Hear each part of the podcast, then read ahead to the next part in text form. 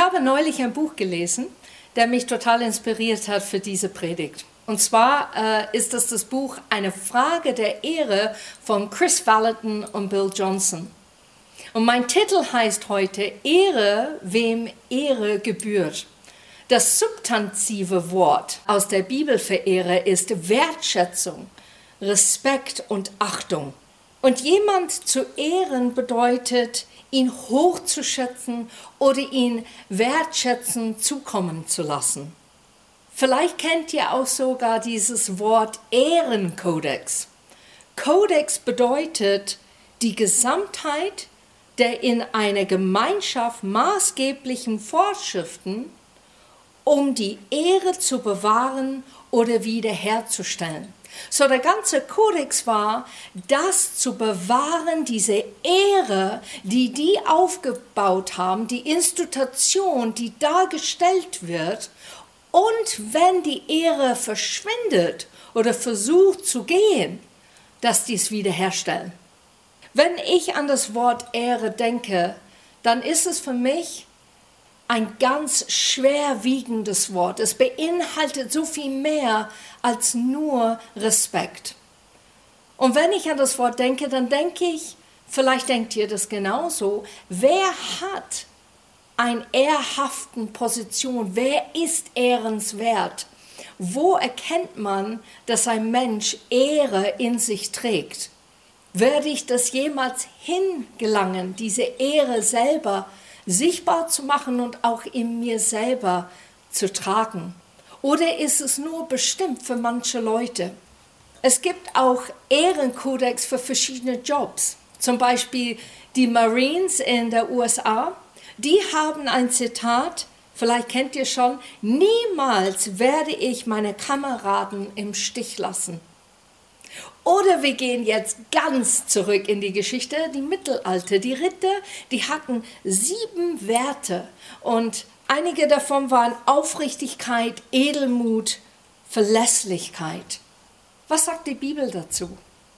Gott ermahnt uns sogar, bestimmte Menschen zu ehren und zu achten. Er sagt, wir sollen Eltern ehren, wir sollen ältere Leute ehren und Leute, die in Autoritätsposition sind. Und ich denke mir, wenn Gott ermahnt, dann ist es ein Hinweis, dass unser Charakter oder Persönlichkeit nicht so geschaffen ist, das automatisch zu machen. Und deshalb sagt Gott das noch mehr mit ein bisschen Vehemenz, achte drauf. Werde achtsam, wenn du diesen Menschen begegnest und ehre die würdig. Und vielleicht stellst du diese Frage, wo kommt eigentlich die Autorität allgemein her? Wo, wo ist es erschaffen worden? Und ich glaube, für uns als Christen ist es selbstständig zu sagen, natürlich kommt es von Gott. Wir müssen verstehen, dass alle Autorität und Ehre erstmal bei und in Gott war. Obwohl er seine Autorität an andere delegieren kann, gehört sie immer noch Gott. Es steht in Offenbarung 5, Vers 13. Dann hörte ich, wie auch alle anderen Geschöpfe einstimmten. Alle im Himmel und auf der Erde, im Totenreich und auch die Geschöpfe des Meeres, sie alle riefen.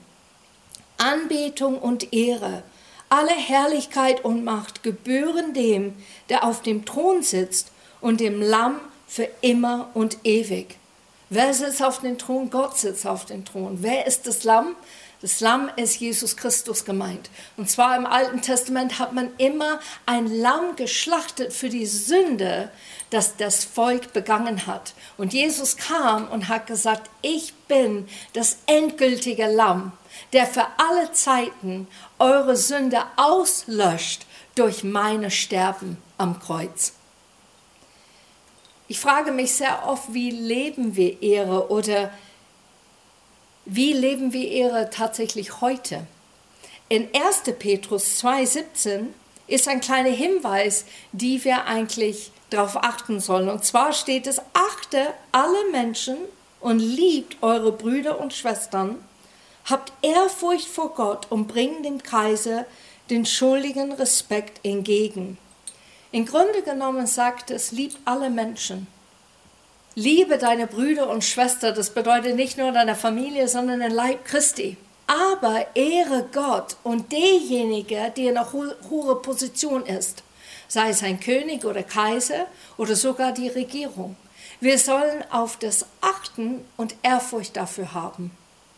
Der Gedanke, andere zu ehren, vor allem die Autoritätspersonen, ruht von der Tatsache her, dass sie Gottes höchste Autorität darstellen. Der Bibel spricht von einem weiteren bemerkenswerten Gruppe von Menschen, die doppelt Ehre, doppelt Ehre verdienen. Und zwar ist das in 1 Timotheus 5,17. Und zwar beschreibt Timotheus, die, die doppelt Ehre verdienen, sind die Leiter in der Gemeinde, die Ältesten. Und besonders wenn die lehren und sich Mühe geben. Die Bibel gibt uns auch Gebote, wo wir auch spezifisch Leute ehren sollen. Zum Beispiel der Arbeitgeber zu der Arbeitnehmer und umgekehrt. Zu unser Ehepartner, der Mann zu der Frau und der Frau zu ihrem Mann, einander unterordnen und ehren sollen. Und interessanterweise am häufigsten, wo das Wort Ehre vorkommt, ist eigentlich, wir sollen unsere Eltern ehren, unsere Mutter, unser Vater ehren. Das kommt am häufigsten vor in der Bibel. Ehre ist so ein schwerwiegendes Wort und ich glaube, wir denken, okay, wie können wir das tatsächlich erreichen, wie ich es vorher erzählt habe. Und Paulus beschreibt ganz toll das Wort Liebe und das ist quasi ein Synonym für das Wort Ehre und es steht hier in Römerbrief 12, Vers 10. Seid in herzlicher Liebe miteinander verbunden, gegenseitige Achtung soll eure Zusammenleben bestimmen. Zu andere zu ehren, widerspricht jedoch unser natürlicher Instinkt. Ich glaube, auf dieser Welt, wir achten mehr, dass es mir gut geht, dass ich achte, wie es bei mir passt oder wie ich vorankomme. Und in der Bibel sagt es, wir sollen aber andere höher achten als uns selber. Nur wenn wir durch die Kraft des Heiligen Geistes von Demut durchdrungen sind, können wir unsere Mitmenschen höher schätzen und ehren als uns selbst. Was bedeutet diese durchdrungen sein? Durchdrungen bedeutet, wenn wir Jesus persönlich annehmen, dann Gott, der Heilige Geist, wohnt in unserem Geiste. Und das bedeutet, dass wir plötzlich eine Erkenntnis haben von einer anderen Welt. Und das ist Gottes Welt. Wie er Dinge sieht, wie er Dinge betrachtet und was er denkt über Menschen. Und das soll in unser Leben durchdringen. Eine ganz andere kostbare Buch in der Bibel ist die Sprüche.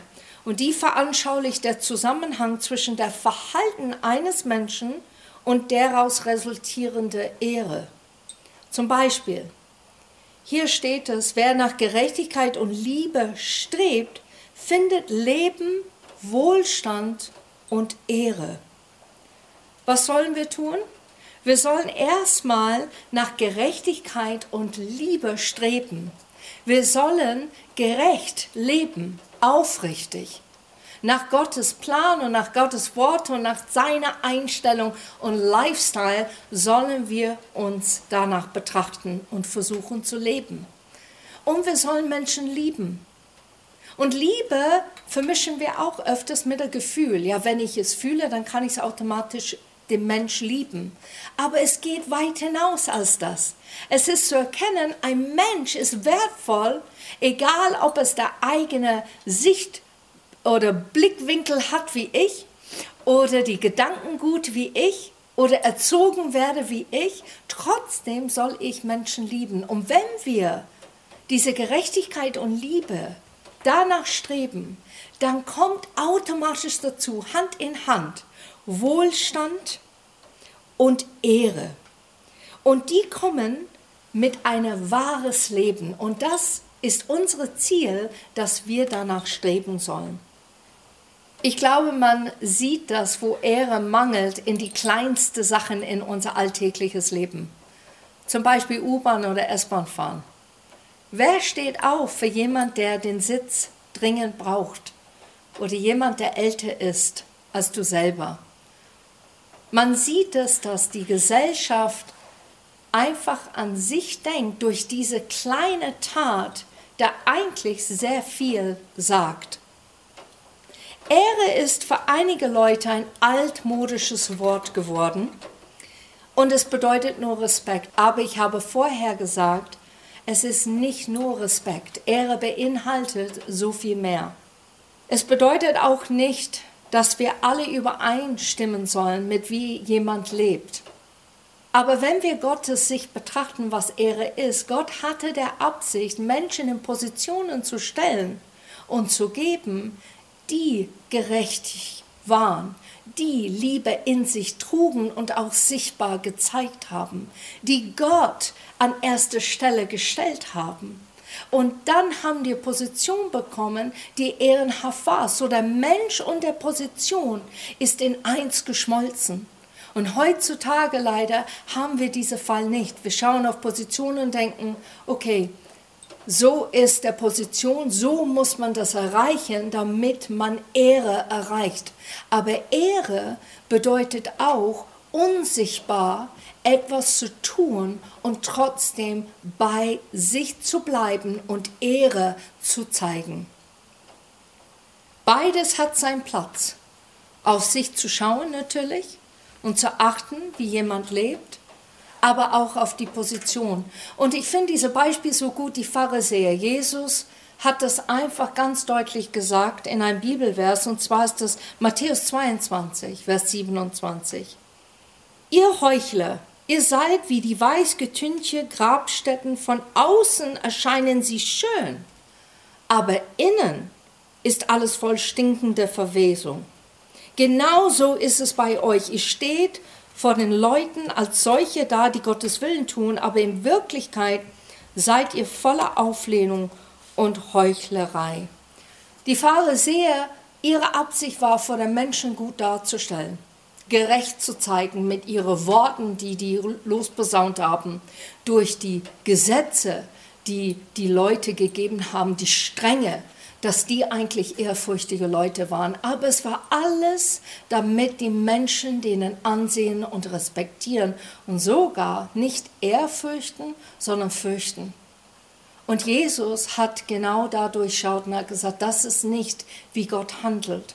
Gott gibt nicht Gesetze, uns zu binden und uns noch unfreier zu machen, sondern er gibt Gesetze und Gebote, uns eigentlich in die Freiheit zu führen uns eigentlich Erkenntnis zu geben und damit wir in uns selber ruhen. So, es gibt zwei Verständnisse von Ehre. Es gibt die Verständnis von einer Sicht, der einfach ein Mensch, der lebt ohne Gott, der sieht die Positionen, er versucht Dinge zu ergattern in seiner eigenen Kraft, ohne dabei an seiner Charakter oder Persönlichkeit zu arbeiten und kriegt Positionen, die vielleicht ehrenwert sind. Da sind Menschen aber, die auch nicht mit Gott gehen, die ehrenwert sind, weil die das als eine wichtige Tugend genommen haben. Die haben etwas begriffen in ihrer Charakter und Persönlichkeit und haben gesagt, ich strebe danach. Und das Tolle ist, Christen, wir haben die Möglichkeit und Kenntnis zu wissen, die Autorität liegt in Gottes Hand. Ehre fing an bei Gott und endet bei Gott. Und wenn wir mit Gott gehen, dann können wir verstehen und begreifen, was es bedeutet, wirklich in dieser Gerechtigkeit und Liebe zu leben und auch diese Ehre und wahres Leben zu erfahren. Aber es geht weiter, als nur das zu tun, was man sagt. Ein Mensch ist auch erfüllt mit Integrität. Ihr Ziel im Leben ist es, das Richtige immer wieder zu tun. Gelingt es immer? Nein. Aber im Herzen ist der Verlangen danach. Und das liebe ich über Gott. Er schaut das Herz an und sagt, was ist dein Verlangen? Warum willst du diese Position? Warum willst du dahin gehen? Warum willst du das erobern oder schaffen? Und dann durchschaut er unser Herz und sieht, was unsere Absichten sind, unsere Motivation, warum wir vielleicht so eine ehrenwerte Position haben möchten. Christian hat letzte Woche über Jakob geredet. Und Jakob hat von Anfang an sein Leben getäuscht. der hatte leider auch den Namen dazu bekommen und dadurch auch sein Charakter hat sich so entwickelt. Aber dann lernt er Gott kennen und ringt mit ihm. Und das Tolle ist, danach wusste er, dass Gott der Einzige, der segnen kann. Und dadurch gibt er Esau Anerkennung und beweist Demut und Ehre durch diese Erlebnisse, das er mit Gott hatte. Er wird ein Mann, der voller Ehre und Segen ist. Und dadurch, und das ist das Tolle, sein Name ändert sich. Er heißt dann plötzlich Israel und das bedeutet Gottes Streiter. Aber nicht nur das, es heißt auch Prinz mit Gott. Nicht Prinz von Gott, sondern Prinz mit Gott. Der plötzlich hatte er eine royale Titel bekommen durch seine Namensveränderung. Jakob hat etwas begriffen und verstanden, dass er nicht mehr täuschen muss, dass er nicht mehr so durchwedeln muss, dahin zu lang, sondern er muss einfach Gott vertrauen und ehren und erleben, wie Gott segnet und dass er dann plötzlich seine Position sicher ist. Und ich glaube, das müssen wir auch erfahren. Wir müssen wissen, dass wir sicher sind, wer wir sind. Vielleicht reflektierst du gerade über deinen Namen nach.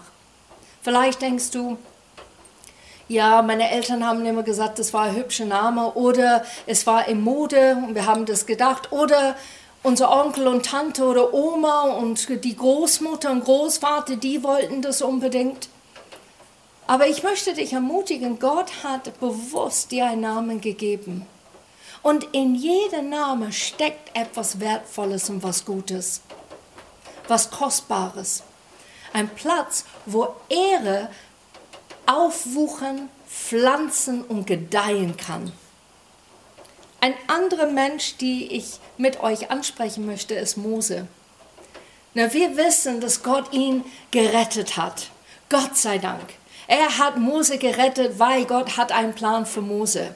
Aber hat ihn nicht nur gerettet, sondern hat ihn sogar hingestellt in der Palast des Pharaos. Warum der Palast? Ich glaube, dass Gottes Absicht war, Mose zu zeigen, wie man wie ein Prinz lebt wie man vor ein König sich begibt. Und Pharao war wie ein König in der Zeit.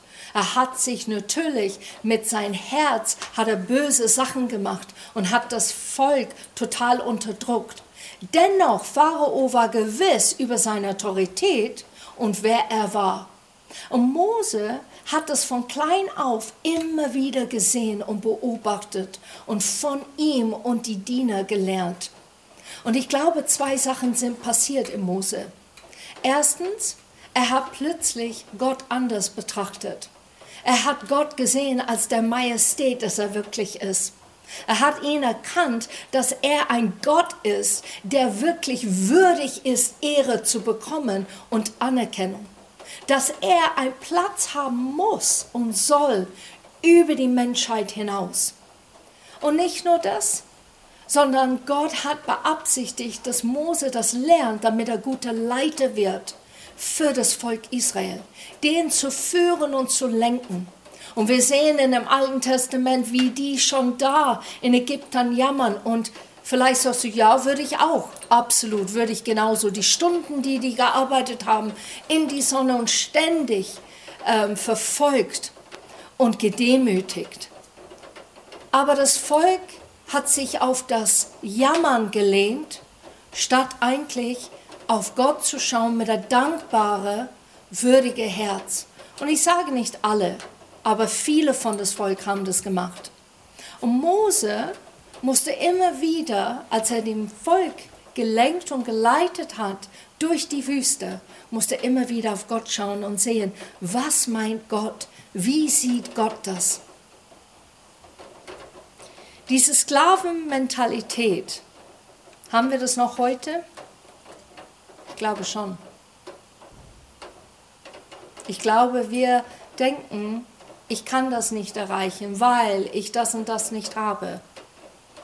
das kann ich nicht tun, weil es wurde mir gesagt, dass ich unfähig bin, das zu tun. In Sprüche 30, Vers 21 gibt es was ganz Interessantes zu lesen. Und zwar heißt es, durch drei Begebenheiten wird ein Land erschüttert und auch das vierte kann es nicht ertragen. Wenn ein Sklave König wird, wenn ein unverständiger Reichtum erlangt, wenn eine von allem verschmähte Frau geheiratet wird und wenn eine Sklavin die Herren aus ihrer Stellung verdrängt. Das sind aber krasse Worte, oder? Das Land wird erschüttert von diesen vier Begebenheiten. Warum? Weil in der Welt die Gedankengut ist was anderes. Wie kann es sein, dass jemand, der so eine Position hat, der so eine niedrige Stelle hat, sich so hoch erklimmen kann? Ich finde, Gott sei Dank, heutzutage haben wir mehr Erkenntnis und mehr Verständnis. Sind wir manchmal so erstaunt und schockiert sogar oder überrascht, dass jemand eine Position gelangt hat, wo wir es nie dachten, weil ihre Herkunft, anders aussah. Ihre Position war eine ganz andere.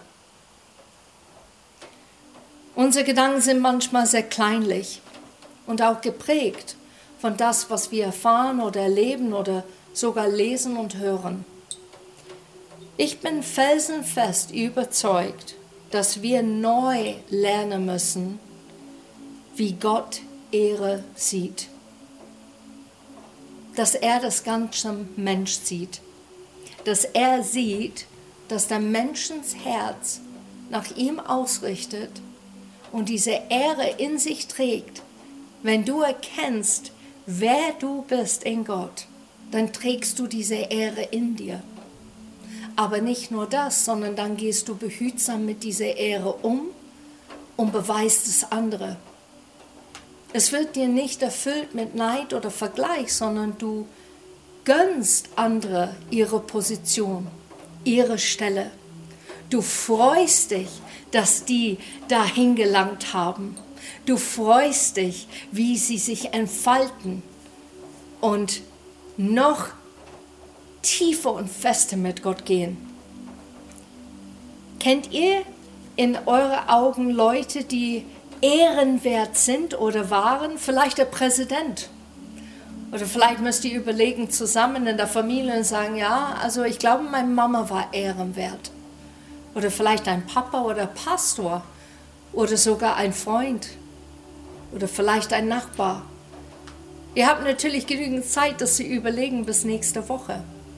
Wer ist oder war ehrenwert in eurem Leben? Und ich glaube, der wichtige Frage, wer ist ehrenwert, ist wichtig für uns heute zu erkennen, damit wir Ausschau haben, wie trägt sich Ehre weiter in andere Leute. Wer in der Bibel hat Ehre gezeigt? Wir haben schon über Jakob und Mose geredet, aber es gibt so viele andere. Es gibt Daniel zum Beispiel oder Stephanus oder Priscilla und Aquila, die waren ehrenwert in ihrer Handel und ihre Taten und in ihre Worten. Es gibt sich mehr in der Bibel, die wir nachschauen könnten. Namen, die wir vielleicht überlesen, weil es vielleicht nur ein Satz beinhaltet. Aber die sind Menschen, so wie Jesus, die Ehre in sich getragen haben und auch gezeigt haben. Nächste Woche werden wir über dieses Mentalität reden, der quasi der Armutsmentalität oder Gottesmentalität. Was ist der Unterschied zwischen die zwei? Und natürlich mit sich trägt das Ehre weiter.